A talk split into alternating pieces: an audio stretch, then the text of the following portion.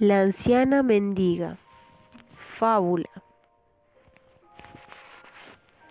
En la época de Buda vivió una anciana mendiga llamada Confiar en la Alegría.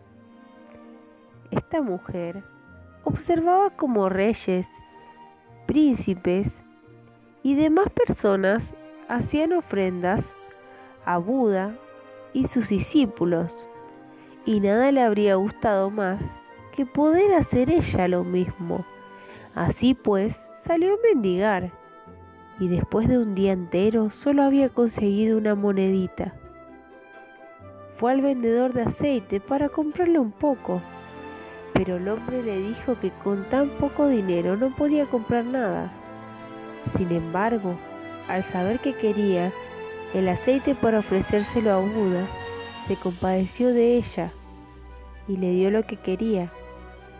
La anciana fue con el aceite al monasterio y allí encendió una lamparilla que depositó delante de Buda mientras le, expresaba este deseo.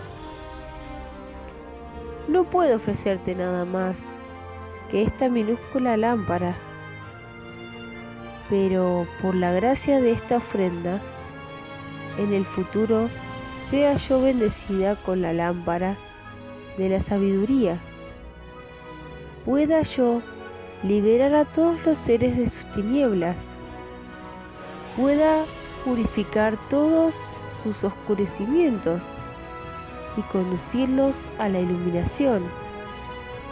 A lo largo de la noche se agotó el aceite de todas las demás lamparillas, pero la de la anciana mendiga aún seguía ardiendo al amanecer, cuando llegó Maudalgayana, discípulo de Buda, para retirarlas. Al ver que aquella todavía estaba encendida, llena de aceite y con una mecha nueva, pensó, no hay motivo para que esta lámpara permanezca encendida durante el día. Y trató de apagarla de un soplido. Pero la lámpara continuó encendida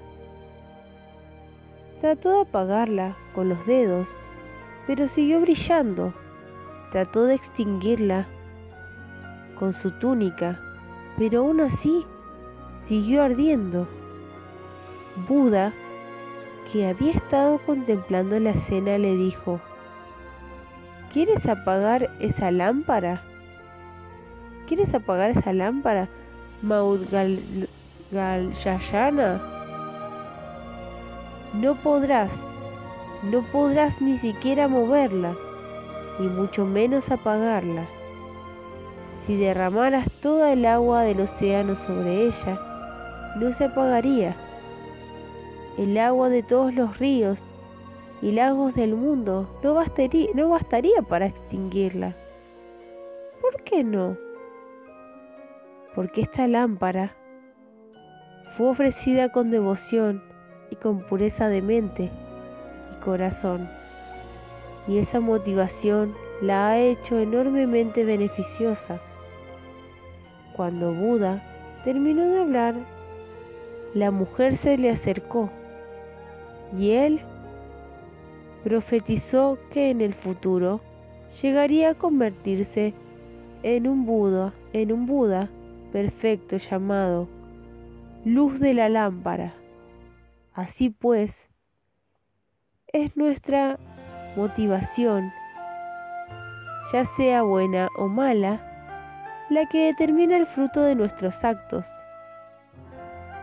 Shantideva dijo, toda la dicha que hay en este mundo, toda proviene de desear que los demás sean felices y todo el sufrimiento que hay en este mundo todo proviene de desear ser feliz yo, puesto que la ley del karma es inevitable e infalible.